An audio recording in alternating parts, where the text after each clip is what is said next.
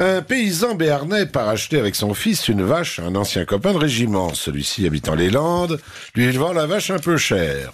Dans le camion, lors du retour, le paysan dit à son fils, vu le prix qu'on l'a payé, dès qu'on arrive à la ferme, on la met à saillir directement. Il présente donc la vache au taureau et celle-ci se met à se tortiller de droite à gauche et de gauche à droite de l'arrière-train, empêchant le taureau de faire son travail. Vous voyez ce que je veux dire? Le voisin qui passe par là dit au paysan, ta vache, tu ne l'aurais pas achetée dans les Landes? Et Étonné, le paysan lui dit Oui, comment tu l'as-tu deviné? Et le voisin lui répond Ma femme aussi est de là-bas.